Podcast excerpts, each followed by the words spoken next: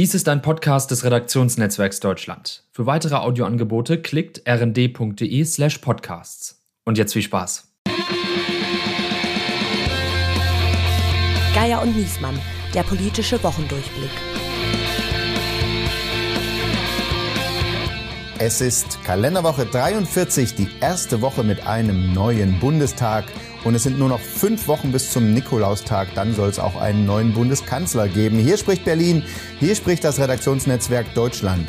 Mein Name ist Steven Geier und an meiner Seite ist wie immer der letzte und einzige Journalist in Deutschland, der noch mutig gegen den neuen DDR-Obrigkeitsstaat aufbegehrt. Mein Propagandaassistent Andreas Niesmann. Ja, hallo äh, Matthias, äh, nee, Steven.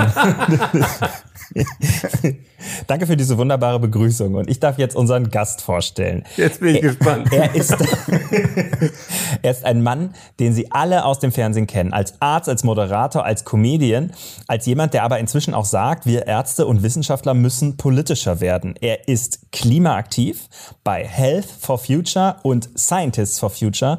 Sein aktuelles Buch heißt Mensch, Erde, wir könnten es so schön haben und er hat gerade eine Kampagne gestartet, die die kommende Bundesregierung zu mehr Klimaschutz und mehr globaler Gerechtigkeit aufruft. Der Slogan lautet, nichts tun ist teurer. Wir begrüßen den Bestsellerautor, Mediziner, studierten Wissenschaftsjournalisten und Gründer der Stiftung Gesunde Erde, gesunde Menschen. Herzlich willkommen, Eckhard von Hirschhausen. Ja, danke für die Einladung. Und unsere kleine Gammelfleischparty diskutiert heute unter anderem über folgende Themen der Woche. Wann wird Olaf der Barbo, SPD, Grüne und FDP verhandeln den Koalitionsvertrag? Und es sind Zeiten, in denen sich viel ändern wird.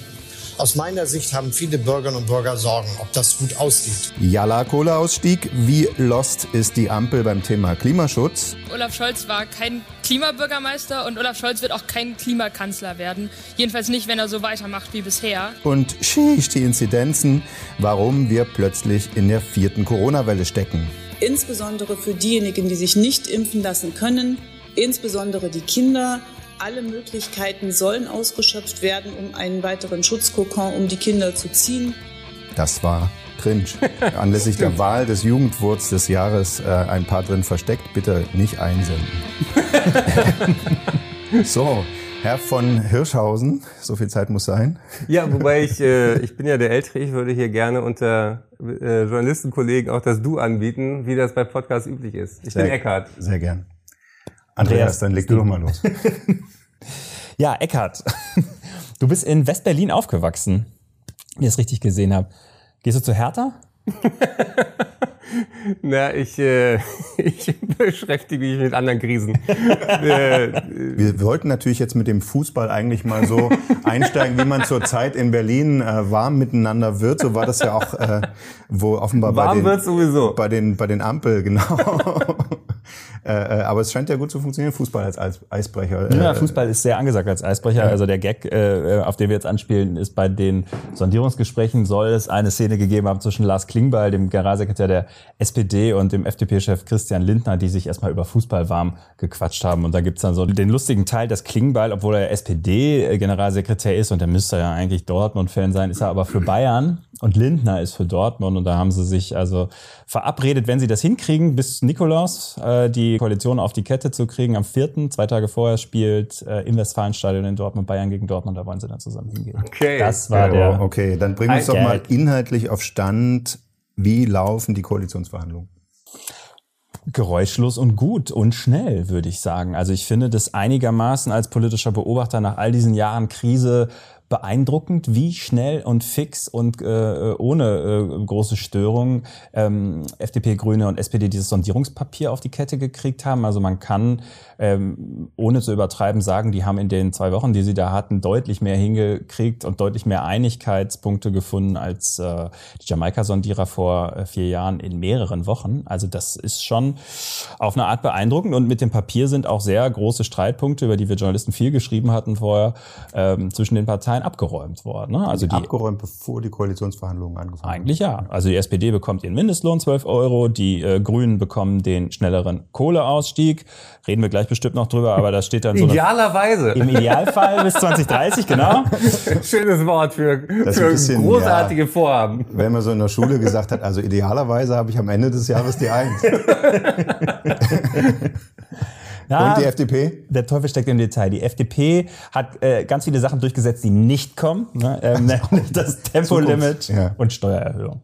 Ja, genau. Also unterm, unterm Strich geht's voran. Es dringt auch nicht so viel raus. Äh, Eckart, du hast vorher schon gesagt, du hast dir das Sondierungspapier schon mit kritischen Augen durchgelesen, bevor wir ausführlich über den Klimateil äh, oder wie groß der überhaupt ist, äh, reden. Äh, an dich als Arzt. Was muss denn die Ampel beim Thema Gesundheitspolitik leisten? Ähm, ein Thema, für das ich mich auch schon seit Jahren öffentlich einsetze, ist äh, Pflege.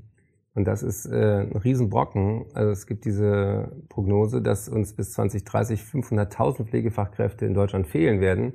Ihr seid jetzt ein bisschen jünger als ich, aber äh, in meinen Millionenjahrgängen, in dieser berühmten äh, Boomer-Bubble, ähm, ist es völlig offensichtlich, dass wenn wir pflegebedürftig werden, da keine Sau mehr ist, ja. äh, der diesen Job macht. Und äh, ich bin nach wie vor, ich, ich war beim Deutschen Pflegetag sehr aktiv. Ich ähm, bin sehr dafür, interprofessionelle Ausbildung ernster zu nehmen.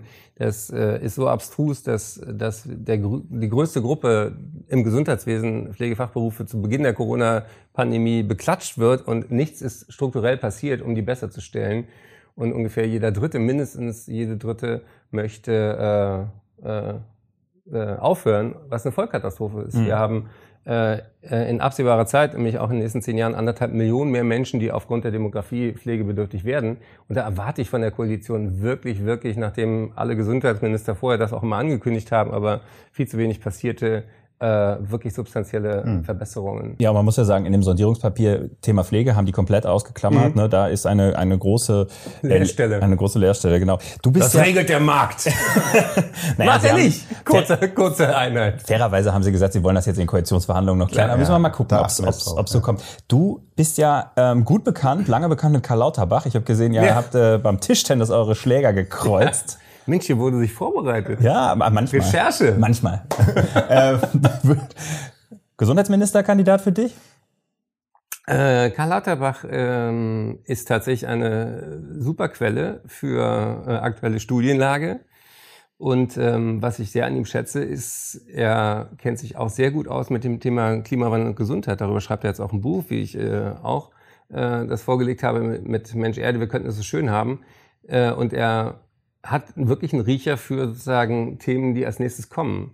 Ob er in der Partei die Unterstützung hat, äh, um Gesundheitsminister zu werden, das äh, könnt ihr besser beurteilen als ich. Da seid ihr näher dran hier an der Berliner Politik. Das hat ja oft nicht nur mit Qualifikation nee, da geht es auch darum, wer noch einen Posten kriegen muss. Ja, genau. Da ist er jetzt nicht von mit dabei. Ne? Ich könnte mir vorstellen, dass man als SPD auf das Gesundheitsministerium großzügig verzichtet. Ähm es, ist ein, es ist ein anstrengendes Ministerium. Es ist, äh, Spahn hat es ja auch zur Strafe bekommen von das Merkel, ja dass von, wir erinnern von uns. Von Angie ja. auch eher ja, als, als Strafe gedacht. Als, aber was ich viel spannender finde, ist, ähm, wird es sozusagen Querschnittsfächer geben? Wird das äh, sozusagen wieder das Kanzleramt sein oder gibt es andere Strukturen? Ähm, zum Beispiel ein viel größeres äh, Volumen an Etat hat ja das BMBF, das Forschungsministerium. Und ich wundere mich, wie wir in Deutschland Spitzenforschung mit Milliarden uns leisten. Ist ja wichtig. Aber was fehlte in der Pandemie? Masken und es fehlten mhm. Sirenen, um den Leuten im mhm. Ahrtal zu sagen, dass, äh, dass die Flut kommt. Das heißt, wir haben ein eklatantes Missverhältnis von den Dingen, für die wir gemeinsam finanzierte Forschung bezahlen und den Themen, die wirklich jetzt anstehen. Und deswegen, ähm, das hat historisch Gründe, dass, dass es mal BSE-Skandal und Pipapo gab, da ging das ganze Forschungsgeld vom Gesundheitsministerium zum BMBF. Und deswegen ist das für mich eigentlich die größere Schlüsselposition. Vielleicht ganz kurz zum Abschluss dieses Blogs in Stichworten. Wo kann es jetzt noch knirschen, nachdem das bis jetzt so ruhig und harmonisch äh, ist? Worauf achten wir? Man kann das ja kurz machen bei den Stichworten. Das ist Geld. Ne? Also man, also bislang ist das ein großes Wünschte was. Ähm, das Sondierungspapier scheint ähm, eine relativ teure Geschichte auch zu werden. Und die FDP hat ja nun erstens durchgesetzt, dass ähm, es keine Steuererhöhung geben soll und zweitens, dass man die Schuldenbremse einhalten will. So und da sagen einem alle, die sich damit auskennen, die besser rechnen können als wir, das funktioniert nicht. Außer man greift ganz tief in die Trickkiste der Haushaltsführung und überlegt, welche Schattenhaushalte, Zukunftsfonds etc. man auflegen kann. Da gibt es Überlegungen, dass man sagt, was weiß ich, ähm, Geld in die Infrastruktur der Bahn, kann ja auch die Bahn dafür Kredite aufnehmen und sich weiter verschulden und so. Und dann ist es, äh, muss es im Haushalt nicht, äh, also dann wird es nicht für die Schuldenbremse relevant. Solche Geschichten werden da jetzt diskutiert. Das ist ein bisschen ähm, schon so ein bisschen Taschenspieler-Tricks, die da zumindest mhm. sich andeuten. Und ähm, dann gibt es noch so eine Hoffnung in der SPD, das finde ich sehr hübsch, da hört man jetzt halt, ähm, dass die sehr hoffen, dass Lindner sich bei diesem Streit, wer das Finanzministerium bekommt, also Lindner oder Habeck durchsetzt, weil die Sozialdemokraten sagen, na, dann muss er, dann soll er mal sehen, ja, wie er ohne Steuererhöhung. Ja. Er ist dann ja derjenige, der. Das ist dann der, auch eine Strafe. Ja, ist dann auch eine Strafe, genau. Er, also, und da hoffen sie so ein bisschen drauf, dass er dann vielleicht doch weicher wird im Laufe der Legislatur, wenn er jedes Jahr äh, große Probleme bekommt, seinen Haushalt davor zu. Die Grünen können immer sagen, wir hätten gern viel mehr Klimaschutzprojekte äh, gemacht, aber der Lindner hat kein Geld rausgerückt. Und darum geht's in der nächsten Rubrik. Die K-Frage. Die K-Frage nach der Wahl ist bei diesen äh, Koalitionsverhandlungen die Klimafrage. Die große Sorge gerade der Klimaschutzbewegung der Grünen Wähler ist ja, dass die Grünen für die Macht den Klimaschutz verhökern könnten. Es gab schon die Fridays for Future Demos äh, Ende vergangener Woche, äh, die das thematisiert haben. Eckert, du hast die extra die Stiftung, nicht extra für die Koalitionsverhandlungen, sondern extra für das Thema Klimakrise, die Stiftung Gesunde Erde, gesunde Menschen gegründet. Da geht es eben darum aufzuklären, den Zusammenhang Klimakrise, Folgen für die Gesundheit der Bevölkerung. Äh, du hast anlässlich der Koalitionsverhandlung eine Kampagne gestartet. Wir haben schon gesagt, Claim, nichts tun ist teuer. Äh, was ist denn in dem Punkt die zentrale Forderung der Kampagne an die künftige Bundesregierung? Ja, vielleicht äh, kurz für alle, die ähm, meinen Wandel der letzten drei Jahre nicht so richtig mitgekriegt äh, haben. Ich bin ja hier. Äh, ja, alle, die immer noch dich vor Augen haben, als derjenige der sagt, die Leber wächst mit ihren Aufgaben. Ja, genau. Ja. Das war sozusagen mein Start bei Harald Schmidt damals ja. und ich, das habe ich auch sehr gerne gemacht und ich äh, muss da Gott sei Dank auch kein Wort von zurücknehmen. Ich habe aber sozusagen diese äh, wenn ich hier sitze, schauen wir ja von hier, von eurem Redaktionsnetzwerk Deutschland, runter auf die Bundespressekonferenz und ich äh, habe hier natürlich die Flashbacks äh, von der Gründung der Scientists for Future. Und das war für mich wirklich ein Wechsel, ja, ein Turning Point in meiner Biografie, weil ich, äh, als die Fridays angegriffen wurden, äh, ihr habt doch keine Ahnung, äh, ihr sollt doch mal besser den Profis die Politik hm. überlassen. Das war auch Christian Lindner. Ach, ich hatte ihn fast vergessen. genau. Das war sozusagen die Steilvorlage, wo dann innerhalb von wirklich wenigen Tagen hinter den Kulissen 28.000 Wissenschaftler und Wissenschaftlerinnen aus Deutschland, Österreich, der Schweiz unterschrieben haben und gesagt haben, äh, in einem international publizierten Paper, die Anliegen der Jugendlichen sind völlig berechtigt. Und äh, da dachte ich eben auch, ich will nicht mehr nur der lustige Arzt sein, sondern ich habe die Möglichkeit, dadurch, dass ich in Deutschland wahrscheinlich eine der bekanntesten Figuren in diesem äh, Metier bin, das Thema, was äh, alle Menschen, die sich damit intensiver umtreibt, in die Öffentlichkeit zu bringen, nämlich die Klimakrise ist eine Gesundheitskrise und wir müssen nicht das Klima retten, sondern uns. Und ich bin ja auch Wissenschaftsjournalist und, ein Geschichtenerzähler, wenn man so will, wie wir alle. Und wir haben bisher wirklich die falsche Geschichte erzählt. Wir haben immer so getan, als wäre ähm, es gab mehrere irreführende Narrative. Das eine war, es ist ein Problem von Eisbären und vielleicht noch von Bangladesch. Mhm. Äh, was wir jetzt bei der Flugkatastrophe im Ahrtal gesehen haben, wo wir über Kosten sprechen, innerhalb von einer Nacht sind mindestens 30 Milliarden Euro Schaden entstanden. In einer Nacht, ja. Und wir reden darüber, können wir uns Klimaschutz leisten? Die Wahrheit ist, wir können uns nicht leisten, weiter nichts zu tun. Und das andere Narrativ, was auch wirklich äh, gefährlich ist, ist, äh, das würde irgendein Markt regeln. Ja und ähm, wir äh, das Klimaschutz etwas der Wirtschaft wegnehmen würde. Und deswegen habe ich äh, zusammen mit Gesunde Erde, gesunde Menschen und Stiftungen, die uns unterstützen dabei, diese Kampagne, deren Hashtag ist, das teuerste, was wir jetzt tun können, ist nichts. Also das heißt, du wendest dich, eigentlich geht es ein bisschen auch um Support für die Grünen, die jetzt irgendwie allein äh, unter diesen drei Parteien stehen und eigentlich in der Defensive sind, weil an den Tankstellen äh, kriegen die Leute Schweißausbrüche, die hören schon, die Gaspreise steigen, wer weiß, wie hoch meine mhm. Heizungsrechnung wird. Da sind die Grünen jetzt so ein bisschen in der Defensive, äh, dazu sagen wir, ja, CO2-Preis muss schneller steigen und so, die, die, die, Energie, fossile Energie muss teurer werden. Äh, und, und euch geht es darum zu sagen, das Geld muss aber jetzt in die Hand genommen werden. Ja, also ähm, die konkrete Forderung, nach der du auch gefragt hast, war, äh, das Thema auch globaler zu verstehen komme gerade vom World Health Summit und äh, da kriegt man einen Eindruck, das ist eine der großen Kongresse, wo es um globale Gesundheit geht, dass die Menschen, die heute schon unter der Klimakrise am heftigsten leiden, natürlich alle weder hier im Raum sind noch in den Medien, nämlich die Menschen im globalen Süden. Und dafür haben wir dann äh, bei der Nichts tun ist teuer Kampagne auch Videos produziert, äh, wo ich zum Beispiel, ihr beide tragt eine Brille. Ich äh, bräuchte zum Lesen auch eine. Ähm, kleines Beispiel. Ähm, jeder achte Mensch auf diesem Planeten bräuchte eine Brille, kann sich die aber nicht leisten. Es gibt eine deutsche NGO, die hat die Materialkosten für die Erstellung von einer Brille aus einem einfachen Biegedraht mit vorgefertigten Gläsern auf einen Dollar hm. runtergebracht. Und wo wir über Kosten sprechen und Nutzen, die Weltgesundheitsorganisation hat ausgerechnet, wenn Menschen eine Brille bekommen, ist das derartig verändernd für ihr, ihr Potenzial, was sie bis dato Klar. nicht erfüllen können, dass du für eine Milliarde Investitionen 270 Milliarden Euro an Wertschöpfung generieren könntest. Und da frage ich mich, was ist das für ein perverses Wirtschaftssystem, was diese Rendite in Anführungsstrichen äh, nicht äh, nicht hinkriegt. Mhm. Warum? Weil ein Kind und gerade Bildung für Mädchen im, äh, in südlichen Afrika ist der Gamechanger für, für eine stabile Weltbevölkerung, weil diese äh, Mädchen werden zu Frauen, die wissen, wie Verhütung funktioniert, die sich selber entscheiden können, ob sie einen Beruf wollen oder Kinder, wie viele Kinder, mit wem und so weiter.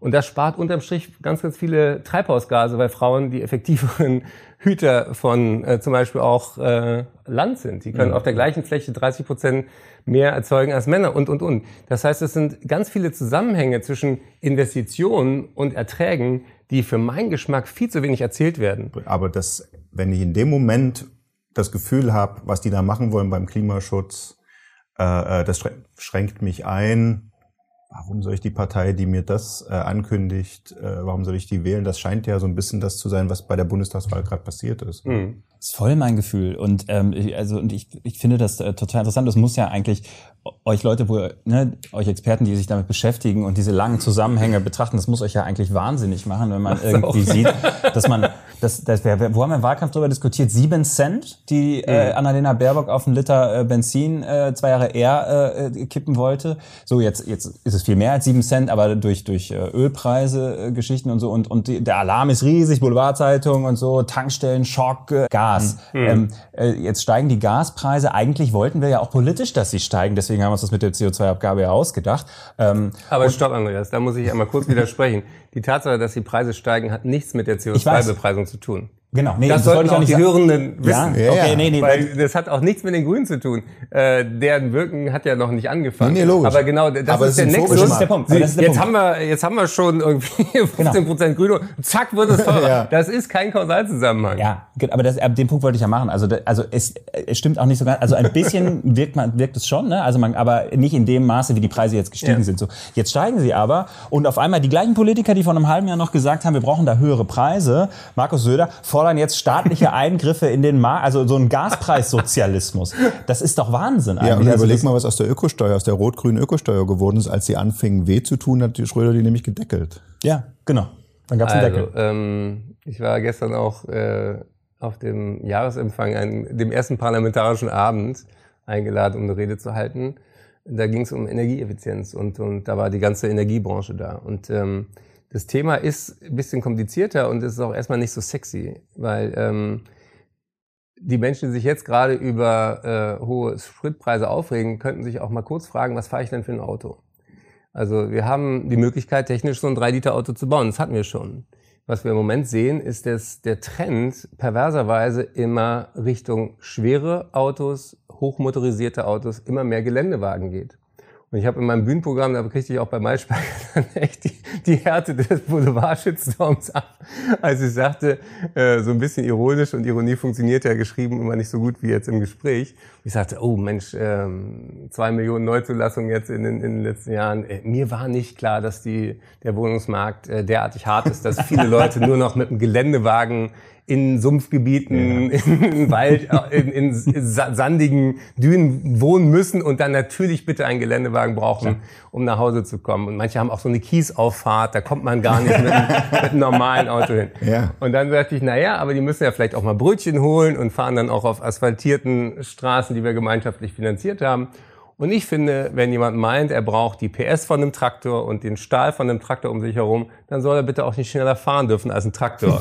und ein einfaches Gesetz für die neue Koalition, 25 Stundenkilometer Höchstgeschwindigkeit für alle Autos über einer Tonne. Ja. Und äh, dann hättest du, zack, mit etwas Ordnungspolitik dafür gesorgt, dass die Leute, die tatsächlich im Gelände darauf angewiesen sind, die fahren auch nicht schneller als 25 Stundenkilometer und alle anderen würden endlich diese Stadt befreien von diesen äh, idiotischen, überteuerten äh, überpanzerten, übergewichtigen Autos, die natürlich mehr Benzin schlucken, weil, wie mein Freund Harald Lesch immer sagt, Physik gilt auch für die Menschen, die sie nicht verstehen. Je schwerer ein Auto ist, ja. desto mehr Energie braucht man, um es zu bewegen. Aber das ist doch der Punkt. Äh, und das wollte ich nämlich auch noch ins Spiel bringen. Äh, Wolfgang Schäuble hat in seiner Rede als Alterspräsident des neuen Bundestages einen Seitenhieb auf die Klimaschutzbewegung platziert. Äh, und zwar hat er gesagt, also gerade denen, die mit Blick auf den Klimawandel von Trägheit demokratischer Prozesse sprechen, äh, das ist ja nachvollziehbar. Zitat, aber wissenschaftliche Erkenntnis allein ist noch keine Politik und schon gar nicht demokratische Mehrheit. Also will sagen, man muss das trotzdem demokratisch organisiert bekommen. Aber geht das überhaupt? Kriegst du eine demokratische Mehrheit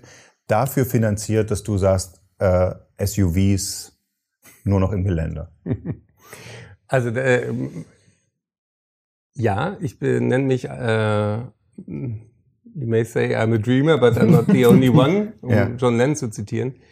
Ähm, ich glaube, es, als Arzt habe ich eine wirklich äh, eine zentrale Reihenfolge gelernt, die heißt, erst die Diagnose stellen, dann über die Therapiemaßnahmen sprechen. Und was ich der letzten Regierung wirklich vorwerfe, ist, dass das, was ihnen bei Corona gelungen ist, nämlich einmal sich hinzustellen, zu sagen, Leute, wir haben ein ernsthaftes Problem, deswegen brauchen wir jetzt Maßnahmen, die uns auch keinen Spaß machen, Lockdown und so weiter und so fort. Aber wir sehen im Moment keine andere Möglichkeit, um sagen, ein hohes Gut, nämlich die Gesundheit zu schützen. Wir haben eine Ärztin an der Spitze der EU, Ursula von der Leyen. Wir haben äh, eine Physikerin als Kanzlerin. Wir hatten in, mit Helge Braun auch jemand, der aus der Medizin kam, der diese Sachen verstanden hat. Ich bin sehr gespannt, wer auf diesen Positionen dann diese Weitsicht hat, auch mit naturwissenschaftlicher Erkenntnis aus Wissenschaft Politik abzuleiten. Weil daran krankt es. Und es fehlt wirklich die Kommunikation. Worum geht es?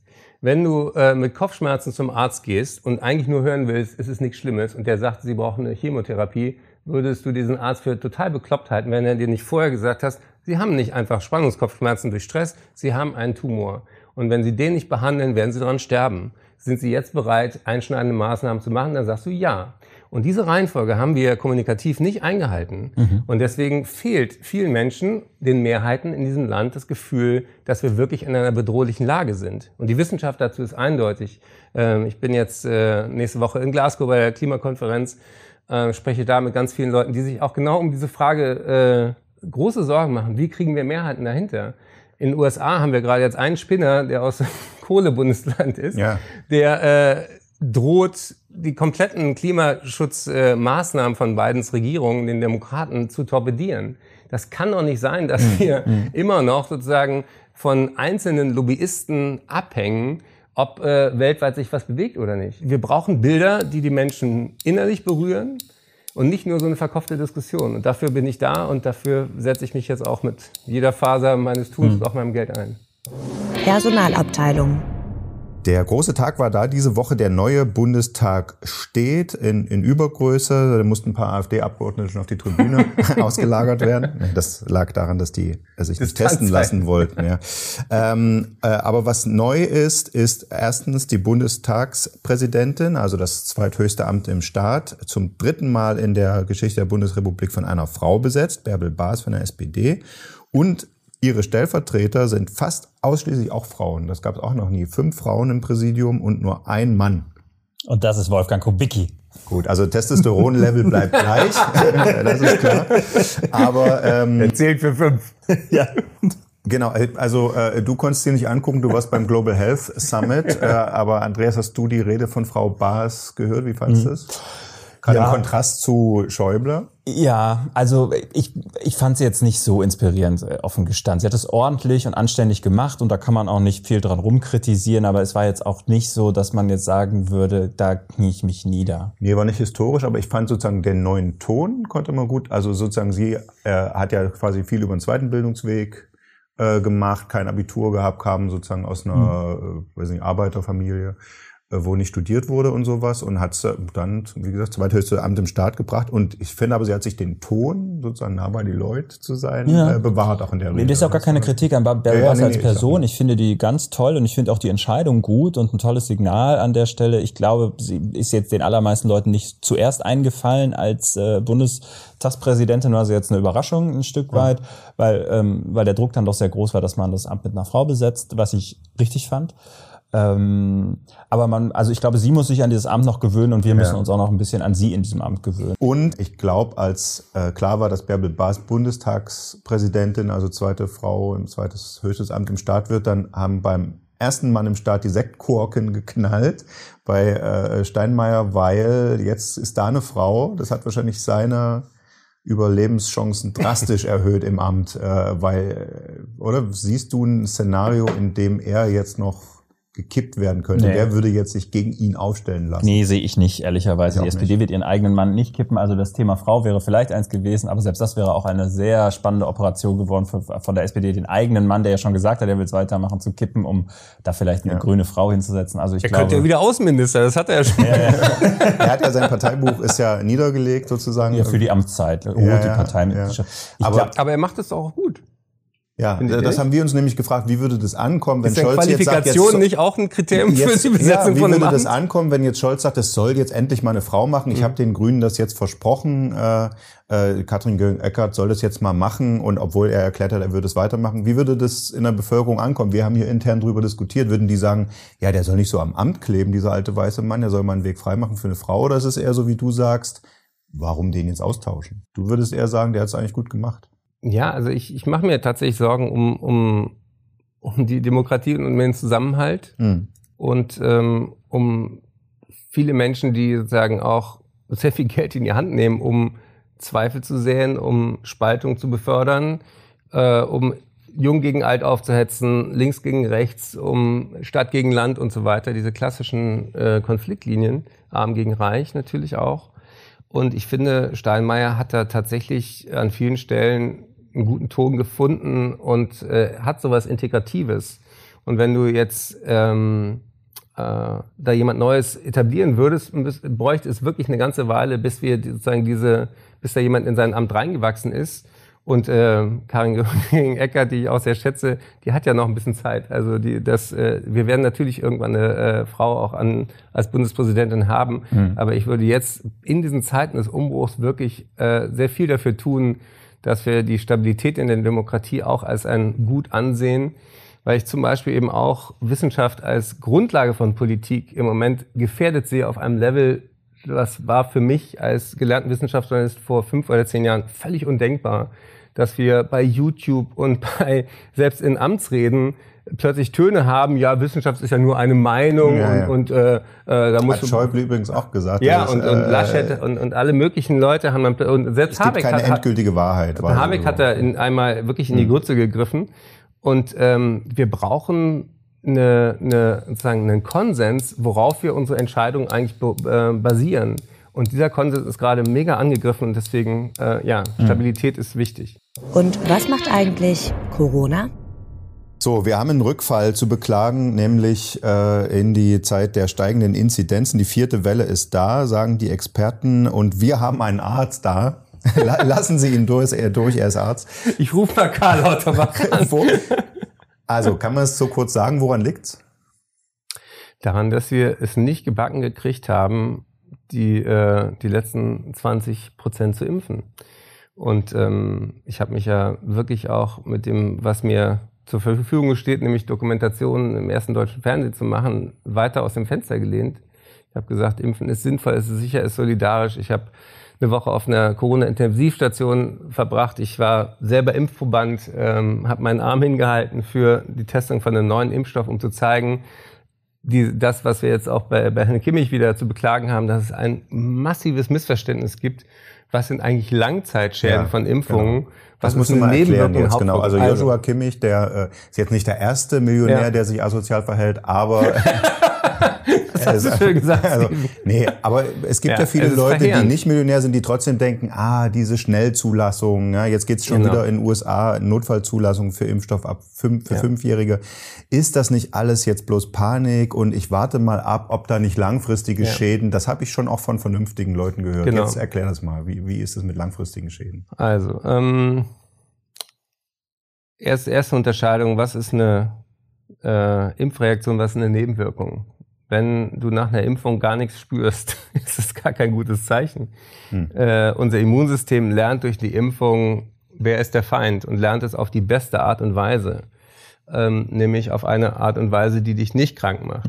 Dass aber das Immunsystem dir ein bisschen Fieber schickt, ein bisschen Schmerzen, ein bisschen Rötung, das ist genau das, was wir wollen. Das ist keine Nebenwirkung, das ist die Hauptwirkung und da geht schon mal los. Die zweite wirklich fundamentale äh, Irrtum ist, dass Impfungen plötzlich nach fünf oder zehn Jahren Nebenwirkungen machen, die man vorher nicht geahnt hat. Und das ist diese Angst, die geistert immer noch herum. Die eine Angst ist, es macht irgendwie unfruchtbar, was auch Bullshit ist. Und äh, wenn man sich ein bisschen mit der Geschichte der Impfkommunikation beschäftigt, ist nichts davon neu. Also in den 60er Jahren gab es genau die gleichen Gerüchte über Polio. Und dass wir Polio sozusagen weitestgehend eradiziert haben, also los wurden, das ist ein historischer Triumph, den wir gar nicht genug feiern können. Also kurzum, Langzeitschäden gibt es nicht in dem Sinne, dass nach langer Zeit plötzlich was auftaucht. Was es gibt, ist ein, ein Schaden, der im zeitlichen Zusammenhang eng an der Impfung auftaucht und dann nicht mehr weggeht. Das ist ein Langzeitschaden. Ähm, das Horrorbeispiel, was da immer bemüht wird, ist die Schweinegrippeimpfung, wo es eine Weile gedauert hat, bei extrem seltenen äh, Langzeitwirkungen die Korrelation herzustellen, dass das mit der Impfung zu tun hat. Das war die Narkolepsie.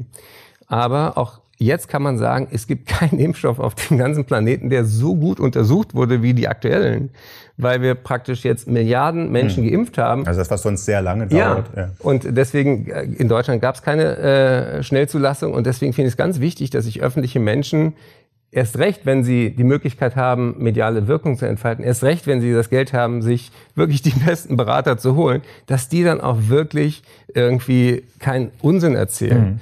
Weil natürlich äh, das, das große Delta haben wir bei Menschen mit Migrationsgeschichte, Bildungsferne, ähm, die erreiche ich auch nicht mit ARD-Dokus, ist mir auch klar. Aber ich hatte eine Doku, wo ich mal in Duisburg-Marxloh einen Tag dokumentiert habe, wie so ein Zelt, was du auf dem Parkplatz von der Moschee aufbaust und mit den Multiplikatoren, die vor Ort Vertrauen haben, dann plötzlich gab es Schlangen. Ja? Also das ist wirklich eine Frage von Kommunikation. Da wäre ich bekloppt. Das macht mich wirklich traurig, dass wir auch als JournalistInnen sehr, sehr viel geschrieben haben, immer über irgendwie Sinusvenenthrombose. Plötzlich konnten alle dieses Wort und keiner hat gesagt, übrigens die Gefahr für eine Sinusthrombose ist ungefähr zehnmal höher, wenn du die Infektion kriegst und nicht die Impfung gehabt hast. Wobei es sind ja nicht nur die Journalisten. Dann würde ich jetzt, also ja, na klar, haben wir viel darüber berichtet, aber wenn ich mir äh, zum Beispiel angucke, die STIKO ähm, äh, beim, beim Thema Schwangere, wie lange die da rumgehampelt haben, um das Ja. zu empfehlen. Jetzt wieder bei Kindern auch Und jetzt sehr bei Kindern wieder super zurückhaltend und äh, also als, selbst als der letzte Depp, so wie ich irgendwann mit äh, Blick in die Studien sofort sagen konnte, also Schwangere impfen wäre echt eine gute Idee Ja. und auf den Intensivstationen die Frauen Ja. teilweise gestorben sind Ja. und so. Tragisch. Dann, dann, dann kommt die STIKO, macht mit dieser Empfehlung und dann erwartet man aber auch, zack, dass dann alle auf einmal sagen, okay, alles klar, jetzt gibt's die STIKO-Empfehlung, jetzt renne ich los.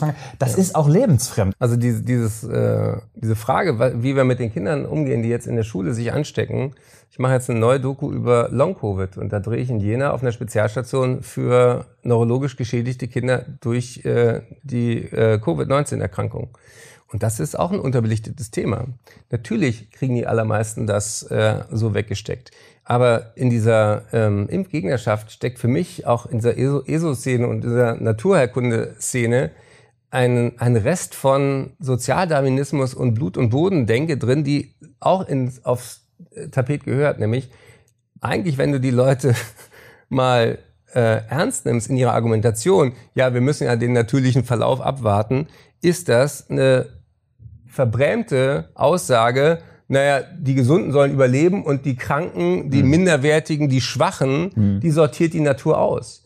Und Leute, ey, das ist Mittelalter, das ist, äh, das ist Faschismus, das ist äh, mhm. eine Denke, die mit meinem Menschenbild nicht zusammenpasst. Und das sind gerade die Leute, die immer so als sanft und naturverbunden ja. und so daherkommen. De facto opfern wir gerade Kinder sozusagen auf, äh, auf diese populistische Art und Weise. Gut, zu deren Ehrenrettung, ich glaube, so weit denken die am Ende nicht, dass nee. es das bedeutet. ja. Das, ja, ja. Dafür sitzen okay. wir hier, damit wir ein, eine Umdrehung mehr machen. Ja, ja, müssen wir doch sagen, da muss die STIKO doch dringend es auch freigeben für unter Zwölfjährige. Ja, macht sie aber nicht.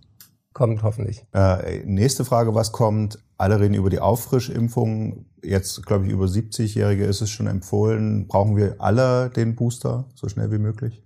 Also ähm, das, was der Ethikrat gesagt hat, ist ja auch, als der Impfstoff knapp war, es braucht eine Priorisierung. Und äh, was ich dem übel nehme, ist, dass sie nicht über den Tellerrand hinausgeschaut haben. Äh, wir haben es äh, erwähnt, jetzt ist gerade der Walter Summit. Wir haben die abstruse Situation, dass wir uns über Mutanten Gedanken machen. Und dann hieß es ja die indische Variante und die äh, afrikanische und so weiter. Und äh, womit hängt das zusammen, dass wir es zugelassen haben, dass als der Impfstoff da war, sich die reichen Länder eingedeckt haben und gebunkert haben und im Moment äh, kostbarer Impfstoff vermodert in Kühlschränken in den reichen Ländern und wir haben äh, ganze Kontinente ignoriert. Und deswegen äh, eben auch diese, das teuerste, was wir jetzt tun können, ist Nichtskampagne, wo wir fordern 0,7 Prozent mindestens für Entwicklungszusammenarbeit, 0,1 Prozent für die äh, Zusammenarbeit mit den Gesundheitssystemen der ärmsten Länder dieser Erde. Und das sind Forderungen, die kommen nicht von gesunde Erde, gesunde Menschen oder von Hirschhausen, die kommen von der WHO und der UN. Aber die sind wichtig, dass wir begreifen, globale Gesundheit heißt, einem Virus ist es völlig egal, ob du eine Krankenversicherung hast oder nicht. Ist es ihm sogar egal, ob du Mensch bist oder Tier. Das ist ja der Grund, warum Zoonosen, HIV war auch eine Zoonose, häufiger werden, weil wir den Tieren keinen Rückzug lassen, wir zerstören ihre Lebensräume, wir jagen sie, wir handeln sie. Und diese Verbindungen, die sind völlig untererzählt in meinen Augen. Und um den Bogen zurückzuverfolgen, die Fledermäuse, wo dieses Virus wahrscheinlich herkam, verändern ihre Brutgebiete durch die Klimaerwärmung.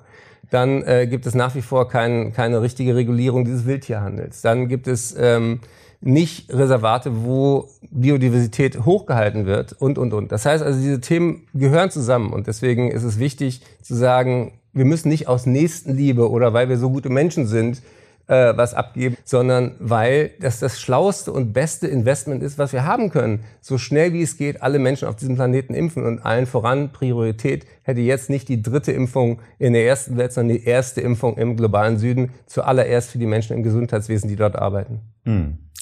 Das sind bewusstseinserweiternde Themen bei uns. Äh, wir müssen nicht warten, bis, bis die Ampel Cannabis freigegeben hat, sondern äh, lesen, liebe Hörer, lesen Sie Mensch Erde von Eckhard von Hirschhausen, drei Krisen zum Preis von zwei, oder gehen Sie in sein äh, Bühnenprogramm, das nochmal jetzt äh, zu erleben ist, äh, ab sofort im Prinzip unverzüglich, äh, vor allen Dingen in Süd, Süd- und Ostdeutschland.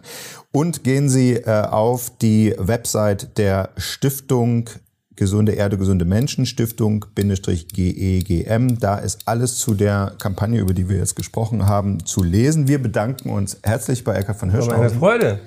Und sagen, wenn ihr bei Spotify seid, folgt uns. Wenn ihr bei Apple seid, abonniert uns auf jeden Fall kommt wieder und wir hören uns nächste Woche wieder. Vielen Dank. Danke. Tschüss. Tschüss.